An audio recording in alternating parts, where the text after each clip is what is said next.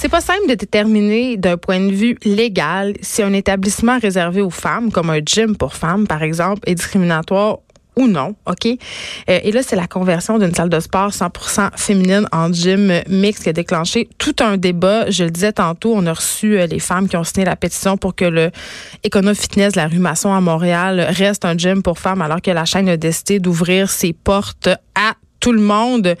Et vraiment, euh, la décision n'a fait vraiment pas fait l'affaire de la clientèle féminine, mais quand même, il y, a, un autre point de vue. Il y a d'autres clients qui trouvent que faire un gym juste pour les femmes, c'est douteux, c'est discriminatoire. Et j'en parle avec Maxime Saint-Hilaire, professeur de droit à l'Université de Sherbrooke. Bonjour, Monsieur Saint-Hilaire.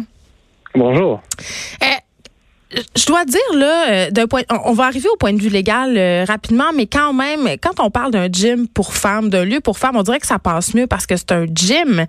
Mais quand même, l'argument selon lequel si c'était inversé, Hein? Si on faisait un gym exclusivement pour hommes, ça ne passerait jamais. C'est ce qu'on entend beaucoup et je dois dire que quand même, je suis assez d'accord.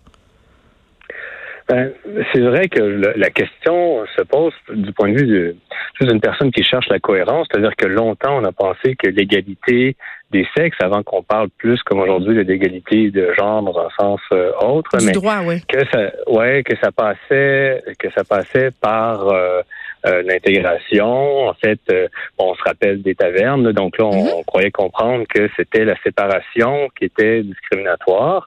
Et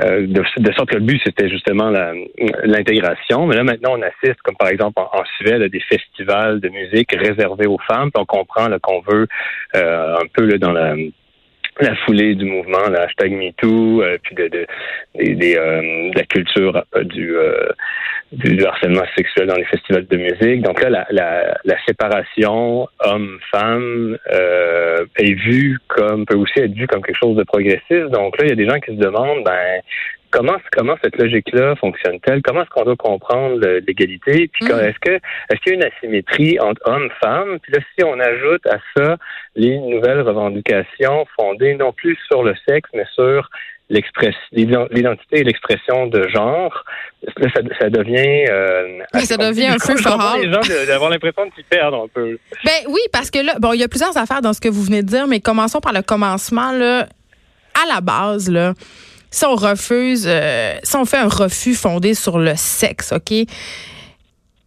c'est quand même je veux dire, comment, par rapport à la Charte des droits et libertés, on pourrait voir ça comme une espèce d'entrave à cette charte-là?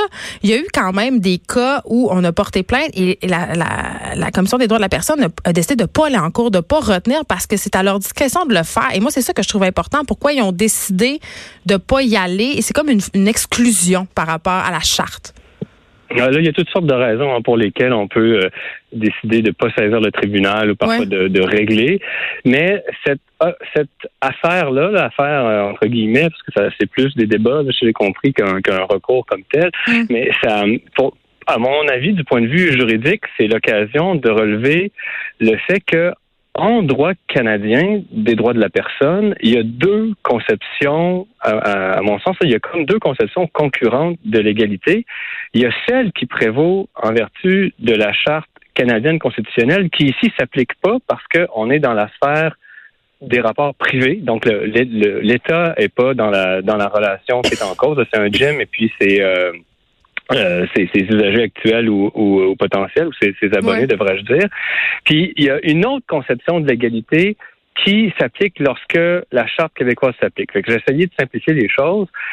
Si euh, la charte canadienne s'était appliquée, l'idée que des hommes puissent être victimes de discrimination, ce serait inconcevable parce que la théorie euh, qui a retenu la, la Cour suprême dans l'interprétation de la charte canadienne, c'est que seuls des groupes socialement, historiquement désavantagés peuvent être victimes de discrimination. En vertu de la Charte québécoise, ça fonctionne pas comme ça, si bien que il n'est pas impossible que des hommes, par exemple, euh, blancs, cisgenres, euh, bon, vous voyez là, le topo. Tout le kit. Euh, ouais, tout, le kit, comme vous dites, puissent juridiquement être victimes de discrimination. Donc, ce qui est pas possible en vertu de la Charte canadienne, qui est un petit peu à l'origine de l'idéologie officielle puis de l'orthodoxie des facultés de droit puis de mm. l'orthodoxie juridique canadienne, c'est une logique qui ne s'applique pas comme telle aux euh, lois quasi constitutionnelles, notamment la charte euh, québécoise. Donc, en vertu de la charte québécoise, ici, le raisonnement est en deux étapes.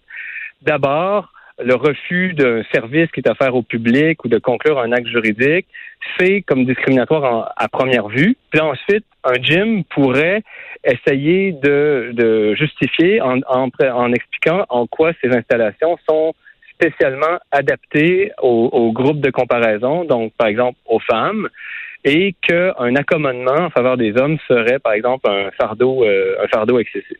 Donc, c'est pas, euh, c'est possible que des hommes soient victimes de discrimination de la part d'une entreprise euh, en vertu de la charte québécoise, mais si, si le gouvernement était dans le décor ou l'État et que la charte canadienne s'appliquait, là, la logique serait complètement autre. Mais c'est un peu un problème parce qu'on a deux, on a deux conceptions quand même très différentes sur un plan presque philosophique de l'égalité qui peuvent euh, qui peuvent s'entrechoquer. Puis en même temps, euh, ce que j'ai envie de dire, M. Saint-Hilaire, c'est qu'on a une conception d'égalité qui peut s'entrechoquer, mais ça, c'est dans un monde idéal dans le vrai monde, on, va, va pas se le cacher, là, on n'est pas dans une société égale. Vous avez soulevé tantôt le hashtag MeToo. J'ai reçu, moi, les filles qui ont signé la pétition pour que ce gym-là reste un gym de femmes. On a évoqué notamment un espace sécuritaire où les femmes peuvent s'entraîner. On a parlé aussi de femmes euh, qui, qui, vont être stigmatisées si le gym est mixte. Je parle, entre autres, des femmes des autres communautés culturelles, euh, des femmes voilées ou des femmes euh, d'autres confessions qui sont mal à l'aise d'aller s'entraîner en présence d'hommes il y a quand même ici une problématique. On n'est pas dans une société égalitaire. Écoutez, là, juridiquement, des questions vont se poser. Je vais vous donner un exemple. En Colombie-Britannique, il y a un refuge pour euh, femmes euh, victimes de, de violences euh, conjugales qui n'accueillait que des femmes cisgenres et la ville, la ville de Vancouver. Est-ce que j'ai dit Toronto? Je vais dire Vancouver. En tout cas, je vais parler de Vancouver. Vous avez parlé de la Colombie-Britannique. Vous étiez correct. Ah, d'accord. Bon, ben, on est d'accord. Ben, euh, la ville de Vancouver, c'est en Colombie-Britannique. Et la ville a, retiré son financement euh, au centre. Donc là, euh, ce que je veux ajouter là, comme couche de complexité qui est là déjà, c'est que on a modifié la charte québécoise pour ajouter la discrimination fondée sur l'identité ou l'expression de genre. Donc, ça se peut que la notion de sexe la notion de genre entrent en conflit ou dans une relation assez compliquée dans un code d'allégation de discrimination. Je ne sais pas si vous voyez où ils vont en venir, c'est-à-dire que de, de avant ça, ben, la justification quand on disait que des installations étaient adaptées, par exemple, aux femmes, euh, il y avait une manière de faire qui risque d'être différente si ce qui est allégué, c'est l'expression de genre. Donc là, de justifier que des installations sont spécialement adaptées à des femmes cisgenres, là, on tombe dans un autre registre. Personne ne peut gagner dans le fond. C'est ça que je comprends. Pardon? Personne ne peut gagner. On peut, on peut s'amuser à jouer avec les définitions comme ça sans fin. Ben non, mais quelqu'un va gagner. C'est-à-dire quand il y a litige devant les tribunaux, il va avoir une décision. Là. Ben après ça, il peut avoir un appel, ça peut se rendre en Cour suprême, puis il peut avoir une dissidence. Mais euh, ce que je veux dire, c'est que le résultat de tout ça, il n'est pas toujours euh, cohérent. Puis là, mm. là disons qu'il y a du travail qui devrait être fait en amont. Il y a eu l'affaire de Jessica Yaniv là, en Colombie-Britannique. Là, euh, donc une femme trans qui s'est fait refuser une épilation euh, brésilienne. Bon, euh, je connais pas tous les détails de ce service par une clinique d'esthétique qui a pas voulu épiler un, un, un sexe euh, masculin au sens biologique. Elle a porté plainte pour discrimination dans le tribunal des droits de la personne. Euh, elle n'a pas eu gain de cause, mais ce que je veux dire, c'est que euh, bientôt, les espaces réservés à des femmes au sens du sexe, peut-être plus que l'identité de genre, ça va devenir un peu compliqué compliqué à justifier. Pas impossible, tu sais, je, je dis pas que ce sera impossible, mais on va avoir besoin d'y réfléchir, d'avoir des théories, et euh, on risque bientôt de, de, devant des affaires où euh, des espaces comme ça réservés aux femmes, par exemple non trans, auront euh, à se justifier et on pourra pas présenter un argument purement communautaire. Jusqu'ici, des arguments de type communautaire, de dire euh, les là, ça marchera pas de dire les femmes cisgenres sont un groupe euh, historiquement défavorisé parce que c'est pas la logique qui s'applique en vertu, par exemple, de la charte, euh, québécoise, qui était une, logique qui se voulait plus objective que purement euh, identitaire et historique. Donc là, je me demande vraiment quelle forme ça va prendre, mais ce sont de, de vrais enjeux. Maxime Saint-Hilaire. Merci, professeur de droit à l'Université de Sherbrooke.